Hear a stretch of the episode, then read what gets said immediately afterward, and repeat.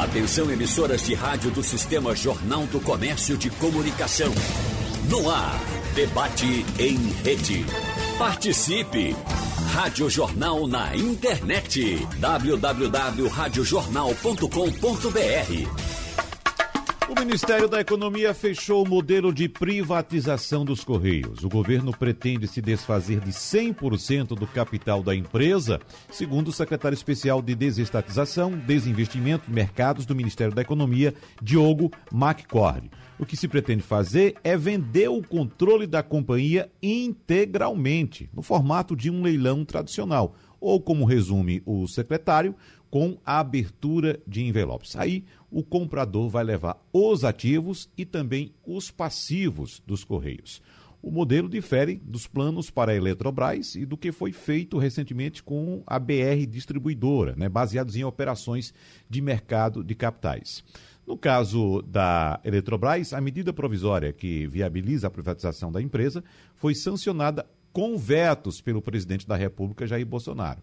E esse é mais um passo na tentativa do governo de transferir para a iniciativa privada o controle da maior empresa de energia elétrica da América Latina.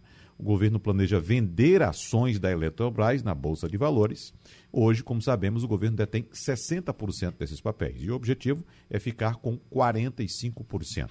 A expectativa é de que a venda do controle acionário da estatal possa render 100 bilhões de reais aos cofres públicos. E essa será a primeira estatal de controle direto da União a ser privatizada pelo governo Bolsonaro. Como sabemos, como dissemos agora há pouco, é uma venda de papéis. O governo não vai perder todos os papéis, ele vai vender a parte que lhe dá a autonomia no controle acionário da empresa. Bom, vamos discutir esses e outros assuntos correlacionados a privatizações no Brasil. Podemos falar também da privatização dos terminais dos aeroportos. Por isso, a gente convidou aqui para conversar com a gente o ex-deputado federal Fernando Ferro. Bom dia, deputado. Tudo bem com o senhor? Bom dia. Bom dia a todos os ouvintes da Rádio Jornal. A gente vai conversar também com o economista Edgar Leonardo. Bom dia, professor Edgar. Tudo em ordem? Deixa eu ligar aqui o microfone. Bom Isso. dia, bom dia, Wagner. Obrigado pelo convite. Maria Luísa, deputado Fernando Ferro. É um prazer estar aqui novamente. E como você já adiantou, professor Edgar Leonardo, a gente conversa também com a jornalista Maria Luísa Borges. Seja bem-vinda, Maria Luísa, mais uma vez. Obrigada, Wagner. Obrigado pelo convite. É, bom dia a todos aí, os participantes da, desse momento.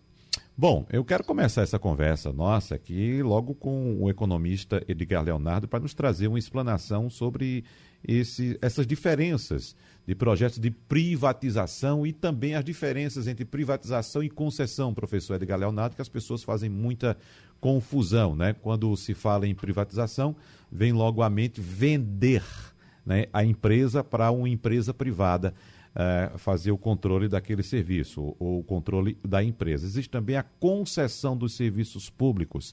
E esses modelos, como por exemplo, eu citei o, o, a, o projeto de privatização dos Correios, em que o governo quer de fato vender a empresa, né? o seu passivo e os seus ativos também.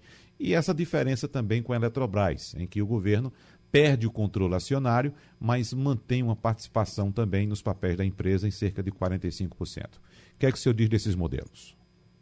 Olha, vamos lá. É, em primeiro lugar, quando a gente está falando de privatizar, né, ou seja, a gente está falando de tornar privado, a gente está falando de passar o controle daquele ente, que eventualmente ele está no controle estatal, para uma empresa privada. Né? A gente também tem encontrado e encontra muito o termo desestatizar, que é tirar do controle estatal e trazer para o patrimônio privado. A princípio é disso que a gente que a gente está falando. Uma coisa é você conceder a alguém né, a possibilidade de você prover um serviço, né, que pode ser um serviço que ele tem como característica de um serviço público, tá? E você vai conceder a uma empresa privada ou uma empresa de economia mista a possibilidade de fornecer esse serviço mediante pagamento e cumprindo um conjunto de regras para isso. Para isso existe esse conjunto de regras, inclusive as agências reguladoras. No caso específico do que a gente estava falando dessa diferença que você colocou muito bem, da ideia de que os Correios eles vão fazer um leilão, ou seja, eles vão pegar um, uma empresa pública que é um caso, dentre todos que a gente está falando aqui, um caso que tem muitas peculiaridades, é um caso muito específico, o caso dos Correios, tá certo? Bem diferente da Eletrobras, da BR Distribuidora e etc. Né? E eles têm lá uma empresa, uma empresa de controle público, e que eles vão, como você bem colocou, realizar um leilão e vender, vamos dizer assim, é, é, com porteira fechada. Uhum. Quem comprar que vai ser aquele que vai dar o maior preço, ele vai levar tantos ativos, ou seja, vai levar o que você tem lá de prédio, o que você tem de infraestrutura, o que você tem de, de, de base de clientes, né, e etc. E você, o faturamento, né, e aí é, você tem uma, uma, uma, uma, elaboração de uma, de uma análise prévia da valorização, da valuation dessa empresa, que vai considerar né, a capacidade que essa empresa tem de gerar receita, tá certo? Os riscos que essa empresa tem no mercado, né? O ambiente de concorrência que ela tem, mas que ela tem, infraestrutura predial, automóveis, etc. Vai dar um valor para isso, vai tirar desse valor o passivo que ela tem, ou seja, dívidas que ela já tem contraída, endividamento que ela tem, inclusive a possibilidade, porque quando a gente está vendo a valuation de uma empresa, a gente avalia a capacidade que ela tem de gerar receita ao longo do tempo e qual a rentabilidade e lucratividade previstas. Se existe, por exemplo, a possibilidade de que estoure lá na frente um passivo trabalhista, esse multiplicador ele é diminuído. Então, a empresa vai estar comprando o passivo. É bem diferente do que está acontecendo no caso, do que aconteceu, na verdade, né? porque aconteceu o caso da BR, e o que está para acontecer no caso da Eletrobras. Nessas, essas empresas elas estão ampliando o capital, ou seja, elas são empresas que elas têm a possibilidade de lançar ações. Então, perceba, o que está acontecendo é que você, enquanto ente público, você possui um conjunto de ações e esse conjunto de ações lhe determina um percentual. Então, para fazer uma conta de quem está em casa, vamos dizer que eu tenha 10 ações e o governo hoje tem seis. Ok? Agora, a gente vai fazer mais 10 ações. A gente vai ampliar o capital e vai vender mais 10. O governo permanece com 10, só que, perdão, com 6. Só que agora ele não tem mais 60%. Ele agora tem 30%. Um detalhe especial que é preciso também salientar, que o governo continua com o Golden Share, continua com um negócio que a gente chama de poder de veto, tá certo? Ou seja, ele vai ter o poder de vetar medidas tomadas na empresa. E com outro detalhe, porque tem uma regra que nenhum dos futuros acionistas vai poder ter mais que 10% das ações. Então, isso ainda limita em muito a possibilidade, vamos dizer assim, do que a gente chamaria de perda de controle. E com um detalhe também, porque o caso da, da das, das, oh meu Deus, as Angra, Angra 1, Angra 2, uhum. me faltou o termo, eletronucleares. Sim. Era o termo que estava me faltando, Wagner. Uhum. Elas estão fora desse processo. Então está sendo criada uma outra empresa, porque essas empresas, por outras questões, elas ficaram fora. Mas com isso, ela vai ter a capacidade, que é como muitas empresas privadas fazem, de levantar recursos para alavancagem. Então ela lança ações no mercado, o mercado, havendo interesse nessas ações, o mercado compra essas ações, isso capitaliza a empresa e permite reinvestimento da empresa nas suas operações diárias, o que cria uma valorização, essa valorização vai permitir, então, investir, inclusive quem detém as ações iniciais, ou seja, o Estado, ele seja remunerado por essas ações. Também tem uma regra que foi colocada de que aqueles que saírem no processo de demissão, eles têm condições de comprar as ações pelo preço anterior, porque provavelmente após o lançamento dessas, dessas ações no mercado, deve acontecer uma valorização e a expectativa é que ocorra uma valorização dessas ações. Ô professor, e qual é o atrativo para a iniciativa privada diante desse modelo? Como o senhor bem explicou, o governo detém a chamada Golden Share, ou seja, o governo não vai perder o controle acionário da empresa, né? mesmo perdendo, eh, não tendo mais a maior parte dos papéis. O governo tem o poder de veto. É, e, e, também há no projeto de privatização é, o, a previsão de investimentos, investimentos inclusive em, em energia é, de, de, de, de, matriz térmica, matriz fóssil. Não é isso? Ou seja, um custo tanto ambiental como um custo muito maior de investimentos também, em detrimento aí das energia, da, da energia limpa, da energia eólica, da energia solar. Qual é o atrativo para uma empresa privada entrar no modelo desse? Vamos, vamos, começar lá atrás com, com, com um pouco do, do, histórico aí de privatização no Brasil. A gente vem aí, iniciamos com Collor, depois com Itamar, mais fortemente com o governo Fernando Henrique Cardoso, mas foi montado, por exemplo, que mudou com, com, com o governo FHC, né, um, um, um todo um, um, contexto legal para que isso acontecesse. Quando isso foi criado lá atrás, você já tinha, por exemplo, é, basicamente três empresas que licitavam para começar a análise. Uma verificava o preço inicial da ação, a valorização da empresa no mercado. A outra empresa, além de verificar o preço dessa, da valorização dessa ação, ele visualizava e fazia um estudo sobre os impactos, sobre os problemas que poderiam ter, a proposta para a solução de problemas e levantava a visão de mercado, ou seja, quem seriam as empresas, se haveria interesse, porque se não há interesse do mercado, não tem, por princípio, sentido eu fazer um lançamento desse. Né? Então, o que acontece é que é, esses estudos já são feitos. E o que é interessante? A gente critica muito o Brasil e a gente tem muitas dificuldades, a gente sabe disso. Mas o Brasil tem uma necessidade de muito investimento em infraestrutura. Um desses investimentos que a gente, uma dessas áreas, perdão, que a gente tem necessidade de investimento em infraestrutura é o setor energético. A gente tem, desde Fernando Henrique Cardoso, então a gente tem 20 anos onde a gente tem problemas de fornecimento de energia. Isso é um gargalo terrível para o crescimento da economia. E grandes players mundiais sabem disso, reconhecem o potencial e entendem que a necessidade que o Brasil tem de grandes investimentos abre a porta para possibilidades de ganhos. Então, é certamente grandes empresas, grandes fundos de investimento devem ter sim interesse em participar né? Até porque esses estudos eles são feitos preliminarmente, porque quando não existe mercado, não se faz a oferta. Então, uhum. inclusive, está lá no marco legal para que isso aconteça. E, com certeza, a necessidade. O Brasil é, para empresas de infraestrutura, sim, uma grande oportunidade, porque o Brasil tem uma série de necessidades que precisam ser é, é, é, é operacionalizadas.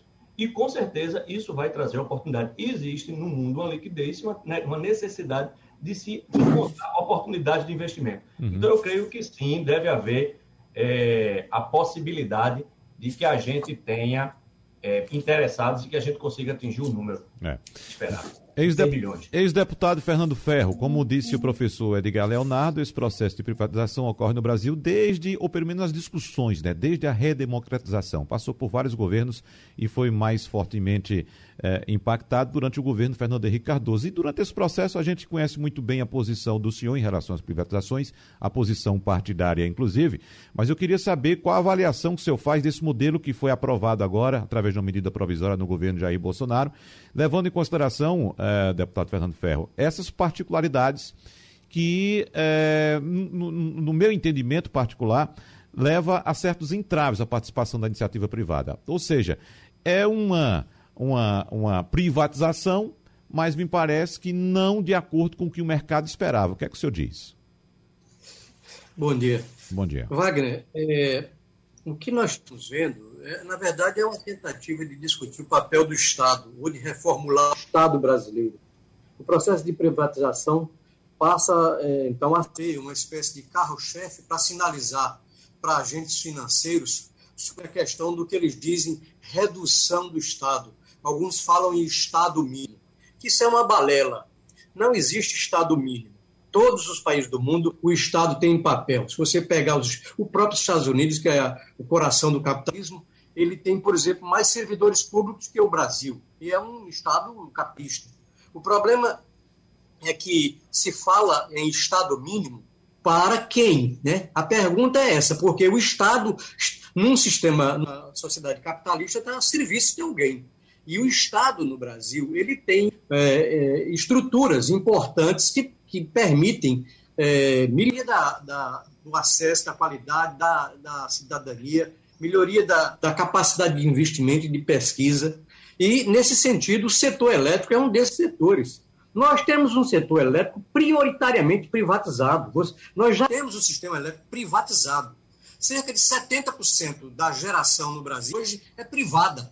O setor Eletrobras constitui algo mais, um pouco mais de 30%. Na, na área de transmissão, talvez 50%. Então, na, na verdade, já é um sistema privatizado. O que se quer agora é eliminar praticamente integralmente a presença do Estado no setor elétrico e entregá-lo completamente a grupos privados. Porque eu acho isso é uma temeridade. Porque, em termos mundiais, nenhum país com as características de geração elétrica como o nosso, onde predomina a geração hidrelétrica, entrega esse, esse potencial para grupos privados. Os Estados Unidos ele tem 70% de suas hidroelétricas estatais, e algumas, inclusive, entregues ao exército americano, para você ter ideia. Ah, sem falar no Canadá, na Noruega, que são países com estrutura e matriz energética assemelhada com a nossa, que tem essa característica. Então, é, é, primeiro uma temeridade, é uma questão de soberania. Um país que não domina a sua energia, que não tem controle da sua energia, fica muito exposto.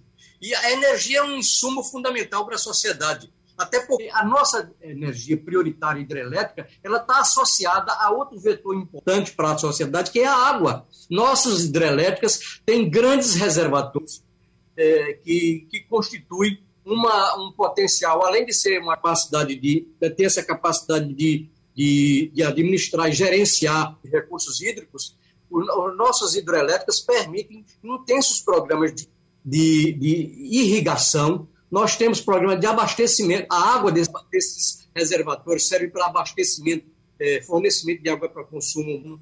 Eles têm um papel para o turismo, porque em torno dessas barragens se desenvolve uma estrutura turística muito importante. E nós temos a questão da segurança de barragens. Nós temos um, eu tenho particularmente um receio que a entrega dessas grandes barragens a grupos privados com objetivos prioritários de lucro pode levar a tragédias como aconteceram com as barragens privatizadas da Vale do Rio Doce.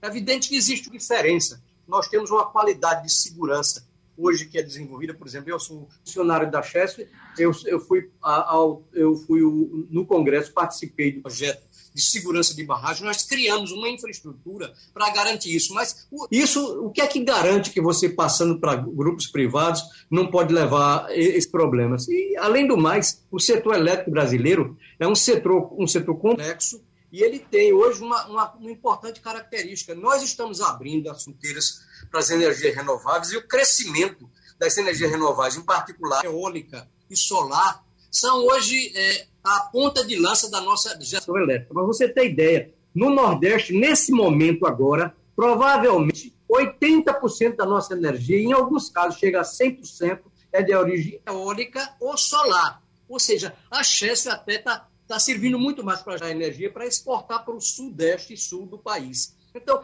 e, e, esses grupos que estão investindo em energia eólica e solar são pra, prioritariamente privados. Então, existe todo um nicho de, de investimento nessa área.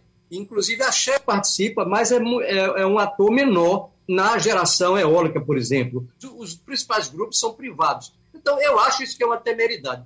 Por esses aspectos, além do mais, nós vamos perder, é, de certa maneira, essa capacidade de regular a tarifa. Porque a partir de que grupos privados irão se apropriar dessa geração, elas irão dominar tanto o uso da água, vão querer dominar, como definir as políticas de, de tarifa. E vai haver aumento de tarifa.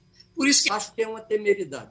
Um país, uma nação, precisa de infraestrutura nessa área de energia. Isso é, isso é mundial. Nenhum país abre mão do seu, seu controle da, da sua política energética. Nós estamos fazendo isso para atender ao, a, ao sistema financeiro, à agiotagem financeira que está querendo se apropriar desses ativos. Eu considero isso uma temeridade e, por isso, acho que eles não conseguiram, inclusive, aprovar um projeto de lei é, completamente como queriam. Criaram a tal das bond, é, da, é, da bond share aí para simular provisoriamente um, um, controle do Estado. Mas no próprio, na, no próprio debate eles sinalizaram que podem, que o Estado pode vender essas ações posteriormente, poderá perder esse, até esse controle, que já é já é minoritário no setor, agora passa a ser minoritário dentro do sistema Eletrobras. E vai trazer consequências. o, a privatização da Eletrobras traz consequências particularmente aqui no Nordeste. Quem é que garante que a sede da Chess vai continuar no Nordeste? A CELP foi privatizada, a sede da CELP aqui desapareceu. Aqui existe uma tendência, a sede fica em Salvador, no Rio de Janeiro. Isso tem, isso tem aspectos, inclusive, para a própria para a repercussão da economia estadual. Então, acho que é importante a gente fazer essa discussão e eu acho que os modelos é, em nível mundial mostram que o melhor que você tem é fazer um mix tanto de, de, de, de serviços de geração elétrica como um mix de produção de energia. E, e é, é, nós, nós não estamos impedindo a iniciativa privada, nem queremos impedir a iniciativa privada de investir. Mas o, o curioso é que quando privatizam, quem paga essas empresas nos seus investimentos vai ser exatamente o BNDES. Não está entrando dinheiro privado para o setor. Porque até o grosso dessa dessas empresas solares e eólicas que estão aí, elas são financiadas com dinheiro do BNDES, ou seja, do Estado brasileiro, a uhum. serviço, de, de evidentemente, de, de crescimento de grupo privado, mas que traz a sua importância, gera emprego, é, melhora a nossa segurança energética, eu acho que é importante. Mas, na verdade, a privatização, ela acontece, não é uma saída do Estado do setor, é uma transferência de poder para os grupos privados. O Estado continuará financiando empresas privadas nessa área. É isso que nós estamos assistindo e é isso que vai é, se consolidar na contramão do que está acontecendo no mundo.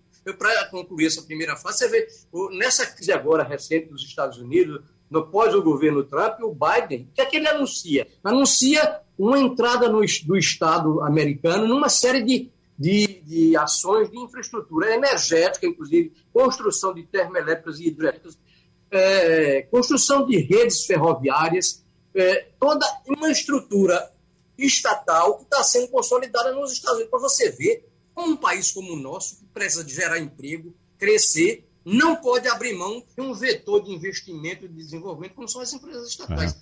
A, a Chess, o Eletrobras, a Petrobras, os próprios Correios, têm uma importância decisiva. E depois você vê, na privatização do Correio, eles vão querer pegar o filé do, do, do, do da, da, área postal para privatizar e entregar e deixar no Estado a parte mais é, menos rentável. E, é, e, é, o Correio, todos nós sabemos, é uma empresa que dá lucro, é uma empresa de dimensões nacionais, historicamente faz parte da Constituição do nosso país. Então, uhum. eu acho isso uma, um absurdo e na contramão do que acontece no mundo. Maria Luísa Borges, quais são as anotações que você tem por aí? Eu tenho duas perguntas, uma sobre cada uma das grandes estatais uhum. que estão dentro desse processo, ou pelo menos o governo anunciou a intenção de avançar com a desestatização dela. Uma é para o professor Edgar Leonardo, que é sobre os Correios especificamente, e a outra para o ex-deputado Fernando Ferro, sobre a, a, privatização do sistema Eletrobras. É, professor Edgar, é, eu queria entender, só ontem a gente noticiou a contratação de uma consultoria que eu acredito que é que vai fazer a modelagem do que vai ser privatizado dos Correios. Até o momento não se tem nem certeza de, do que é que vai ser colocado, como. Ou seja, a consultoria está prevista para entregar esse, esse trabalho de, de avaliação só em 2022, ano eleitoral. Existe chance é, de, do meio de um ano eleitoral, a gente já está vendo um processo eleitoral antecipado e acirrado nesse momento. Existe alguma chance de avançar um processo de privatização num contexto como esse, político, tão acirrado em pleno ano eleitoral?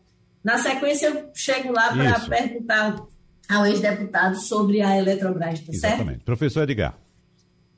Maria Luísa, é, é, a sua colocação é corretíssima. Inclusive, o, o, deputado Fernando pode responder muito bem, porque ele conhece muito mais que eu desse trâmite político. Né? E aí, certamente, o, o, momento não é o mais adequado. Basta você lembrar uma coisa: lembrar o que aconteceu. O cenário externo é extremamente importante. Né? Os Correios, ele tem, como eu disse no início, ele tem muita peculiaridade. Os Correios é uma empresa que tem, apresentou historicamente alguns prejuízos, depois voltou a apresentar lucros. Né? Você tem, por exemplo, casos, sim, de Correios na maior parte dos países públicos. Você tem uma movimentação, sim, de privatização em alguns países, Alemanha recentemente. Então, o caso dos Correios é um caso muito peculiar, de fato. É um caso muito especial. independentemente de corrente ideológica, ele tem que ser pensado e muito bem pensado, como esse caso, com suas peculiaridades especiais. Primeiro ponto. E aí vem o segundo ponto. A gente precisa ter mercado externo. Se você for, aí eu vou, vou buscar na história. Se a gente for olhar o que aconteceu no início dos processos de privatização, basicamente três fases, eu diria, Cor, Itamar e Fernando Henrique, o que a gente vai perceber é que no governo de Fernando Henrique, sim, tem uma mudança ali de algumas questões legais, um avanço do que aconteceu inicialmente, claro, mas o que acontece é que a gente tinha naquele processo, naquele momento, a gente tinha o plano real, a gente tinha uma moeda estável, a gente tinha controlado a inflação, macroeconomicamente a gente tinha um conjunto de elementos que favoreciam aquilo que a gente falou no momento anterior, favorecia o interesse de investidores. No momento atual, a gente tem incerteza. Incerteza contamina completamente as expectativas do setor. Né? A economia ela não gosta de incerteza. Então, no momento eleitoral, um conjunto de incertezas políticas, um conjunto de incertezas econômicas, inclusive derivadas da variável política, ambiente político, fora outras variáveis econômicas, isso certamente vai contaminar. Então, eu, sinceramente, Maria Luísa, acho que, muito embora a gente tenha justificativas para uma série, não todas, também não acredito que a gente deve privatizar tudo, né? O, o deputado falou sobre essa questão de Estado mínimo, né? O Estado ele é necessário, ele é importante, ele tem seu papel a cumprir, ele é uma evolução da sociedade, né? Todavia, ele tem o seu papel, e aí a gente tem correntes que vão em direções diferentes. Eu creio, sim, que privatização é algo interessante, todavia, eu não, não acredito, eu não vejo a possibilidade de que a gente consiga, é, com qualidade, desenrolar todos os processos necessários, Maria Luísa, para que a gente consiga ter como deve ser feita a privatização dos Correios, por conta das peculiaridades e do momento. A gente já vem num processo eleitoral, isso contamina a economia de uma maneira muito forte, isso joga uma variável de incerteza dentro da economia, isso com certeza afeta as expectativas do mercado. Maria Luísa Borges, antes de você fazer sua pergunta para o, o ex-deputado Fernando Ferro, eu quero inclusive acrescentar aqui, Maria, que você fez uma abordagem até, de certo ponto, política ao, ao professor Edgar Leonardo, e claro, o ex-deputado Fernando Ferro tem muito mais condições de abordar essa questão política, mas eu quero pontuar, abrir um parênteses aqui, Maria Luísa Borges, porque é, nós tentamos a semana inteira ter aqui nesse debate a presença de um representante do governo, de um deputado, de um senador que defendesse as privatizações. E nós não conseguimos. É tanto que você sabe muito bem, Maria Luísa, que nós te pedimos ajuda ontem à tarde né, para compor aqui o nosso debate, porque a gente sempre escuta a reclamação, inclusive, por parte dos ouvintes, dos leitores, dos internautas, que determinado veículo de comunicação, e a gente pode incluir o nosso também, a TV Globo, por exemplo, só escuta um lado, só fala como, abre aspas aqui, contra Bolsonaro. Mas quem prestar o um mínimo de atenção vai perceber, por exemplo, em telejornais como, por exemplo, o Jornal Nacional, que sempre após a matéria vem uma nota pé, informando. Tentamos o contato com o Palácio do Planalto, mas o Palácio não respondeu às nossas chamadas. Então vem sempre uhum. isso. Sempre isso. Então é preciso pontuar que nós tentamos, mas não apareceu uhum. ainda nenhum porta-voz disponível para falar sobre esse assunto. Então, essa é uma questão política. Só um parênteses aqui, viu, Maria Luísa? É, é, importante você pontuar, Wagner, porque eu tenho a impressão que, apesar de todos os anúncios que foram feitos, apesar de o governo é, é, atual do, do presidente Jair Bolsonaro ter, desde o início, dito que desestatizar era uma prioridade, eu acho que talvez ele passe para a história como um dos presidentes que menos conseguiu desestatizar é, é, efetivamente, porque eu acredito que até os governos do PT conseguiram concessões, conseguiram fazer movimentações no sentido é, é, de, de, tirar um pouco a carga do Estado de alguns setores que não são considerados setores fins, né? É, é talvez o governo Bolsonaro termine é, realmente como um dos que menos vai concretizar desestatizações efetivamente.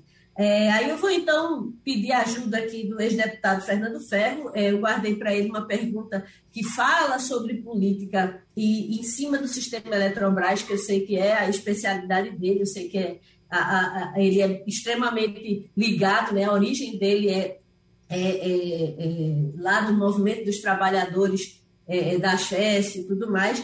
Eu queria que o senhor tentasse explicar para a gente, deputado. A, em 2018, foi, foi colocado para frente o projeto que ficou no Congresso parado durante todo esse período da privatização da Eletrobras que já tinha um modelo muito parecido com o que se tem hoje, da Golden Share, de aumentar o capital tudo mais. É, como esse projeto não andou, o governo Bolsonaro, então, lançou uma medida provisória no mesmo sentido. E ontem a gente deu a notícia de que um grupo de partidos de oposição, é, o PT entre eles, havia entrado com uma ação de inconstitucionalidade exatamente alegando que a medida provisória não se aplicaria a esse processo. Eu queria, uma das alegações era que essa medida provisória conteria alguns jabutis, né, que é, é, complicariam o processo. Eu queria que o senhor tentasse explicar para a gente, para o ouvinte em geral, é, que jabutis são esses, que, que novidades são essas que a medida traz e por que é que o projeto não andou. E não andando, qual é a, a possibilidade política de algo nesse sentido caminhar, seja no Congresso, seja é, é, até pela via judicial, porque tudo indica que o processo vai ser muito judicializado. Pois é, Maria. Na, na, primeira pergunta que você fez sobre os Correios, você falou que estaria sendo contratada uma empresa para fazer a modelagem para definir a, a, os contornos né, do, do, que é o, o Correio para propiciar a sua avaliação para um processo de privatização. Mas é que no setor elétrico eles não fizeram isso.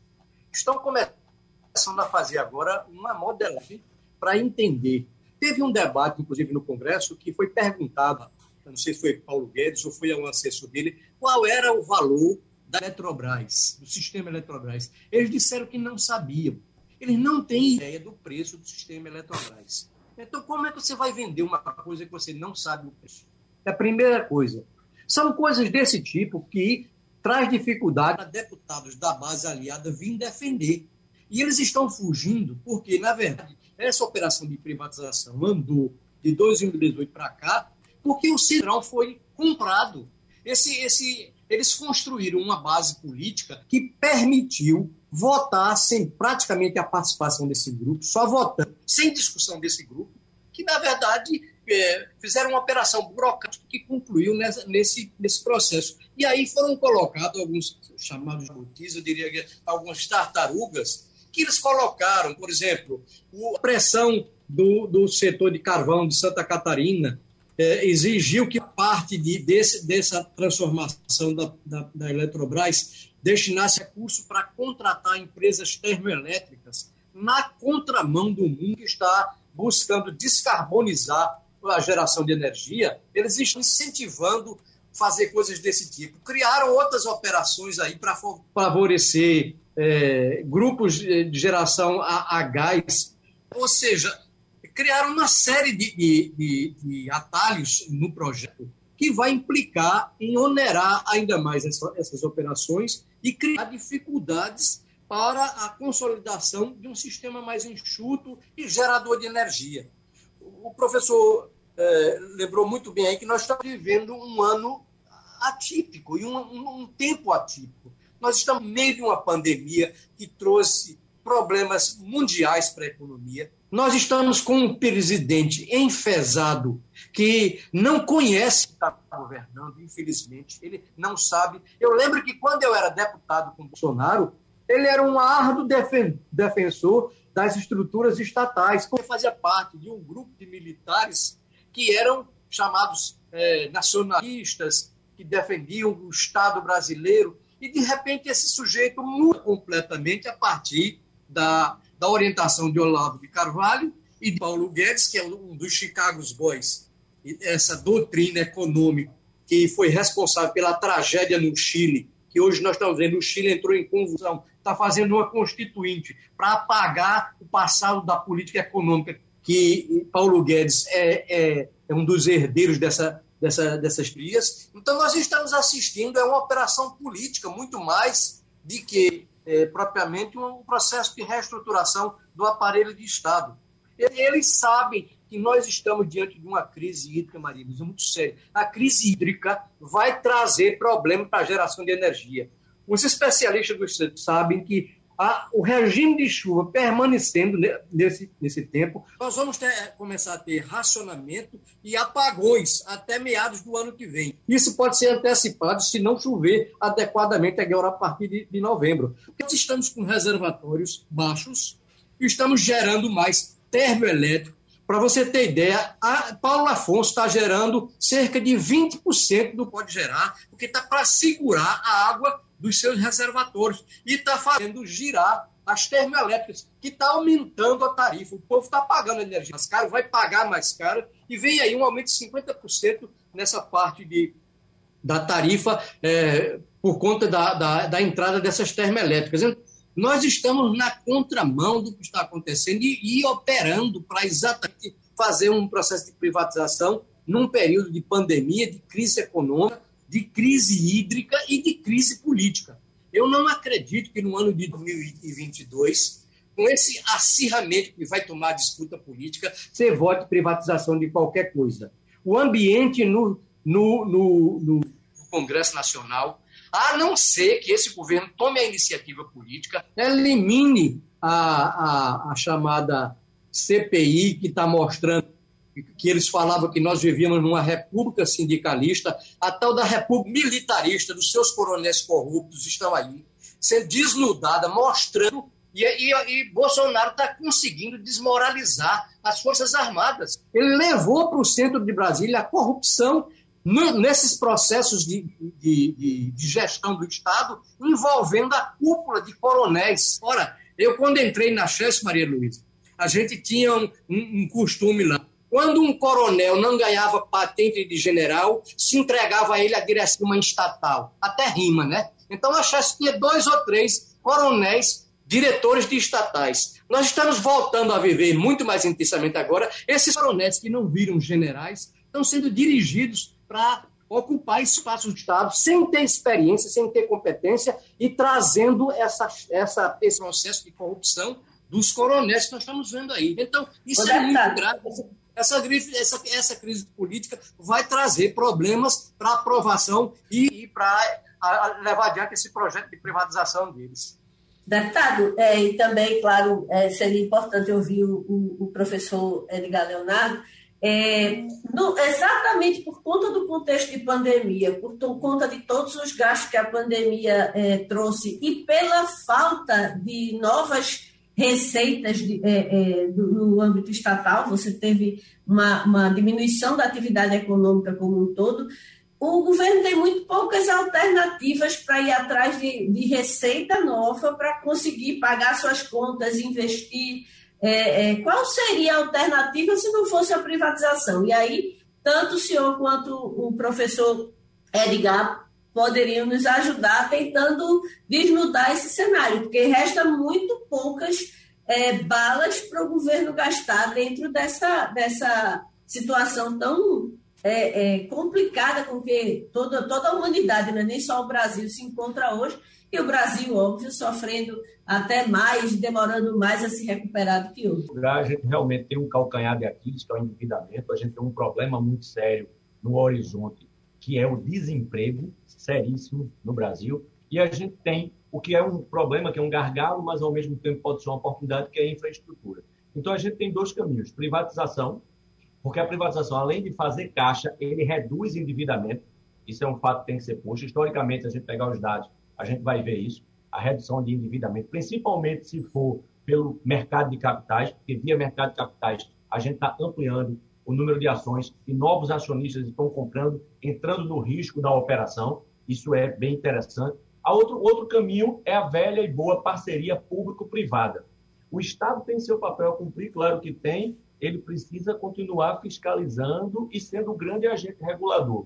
Só para pegar um número, se a gente pegar, por exemplo, o setor de siderurgia, em 91, ele tinha investimento de 0,3 bilhão de dólares. Em 2005, com privatização, 1,9. A produtividade, 188 toneladas por trabalhador. Em 2005, 377 toneladas por trabalhador. O número de empregos gerados em 91 no setor da siderurgia, 69 mil vagas. Em 2005, 95.100. Se a gente for seguindo com alguns números, a gente vai ver que há uma possibilidade de gerar emprego rapidamente, porque a privatização vai atrair investimentos. Eu vou me cortar por aqui, podia passar aqui mais uma hora falando de número, mas é. para também dar espaço para o deputado e a gente poder encerrar. Dois minutos para o senhor, deputado Fernando Ferro. Eu acho que nós temos sim, empresas como a Petrobras, que têm capacidade de investimento, capacidade de refino, elas foram tolhidas, estão, estão proibidas praticamente de refinar, estão vendendo a refinaria, a gente exportando petróleo cru. Se a gente investir mais em refinarias, em estruturas de, da química do petróleo, nós geraremos mais emprego aqui no Brasil. Nós tínhamos aqui em SWAP a experiência da refinaria e o crescimento que teve com o investimento estatal. A mesma coisa no setor elétrico. A Eletrobras foi proibida de investir. De investir. Foi, foi sufocada para se soltar ela, ela vai construir mais empresas, vai incentivar e vai fazer mais parcerias com, com grupos privados que já, vão gerar emprego. Nós temos reservas financeiras para fazer investimentos, sim. É claro que nós estamos num momento de pandemia, de crise econômica mundial, mas está havendo uma retomada desse processo. O problema é que nós não temos uma equipe qualificada. Esse ministro Paulo, Guedes é, é um, não está à altura dos desafios do momento. E aí não tem como resolver. Com um gerente desse incapaz, nós não temos muita possibilidade de sucesso. Então, por isso, eu acho que é preciso o povo continuar pressionando para superar esse governo, a gente avançar derrotar esse, esse método é, atrasado de fazer política, odiento, enfesado de fazer política, trazer o país para um processo de crescimento de geração de emprego, que é possível sim com essas empresas estatais, com as suas parcerias e, e soltando é, recursos, evidentemente, parcerias, incentivando a, a, a presença de empresas privadas também em diversas áreas aí no saneamento, tem a oportunidade agora de crescer. Nós temos, nós temos um país como o Brasil, as dimensões, com um potencial dele, não pode parar e não ter, eu acredito que é, é uma questão de gestão, de gerência e de política, de governo e de comando que nós não temos. Nós agradecemos ao ex-deputado Fernando Ferro, ao professor e economista Edgar Leonardo e também à jornalista Maria Luísa Borges pela participação no debate da Supermanhã de hoje. Muito obrigado pela presença de todos vocês. Sugestão ou comentário sobre o programa que você acaba de ouvir, envie para o e-mail ouvinte@radiojornal.com.br ou para o endereço Rua do Lima 250, Santo Amaro, Recife, Pernambuco.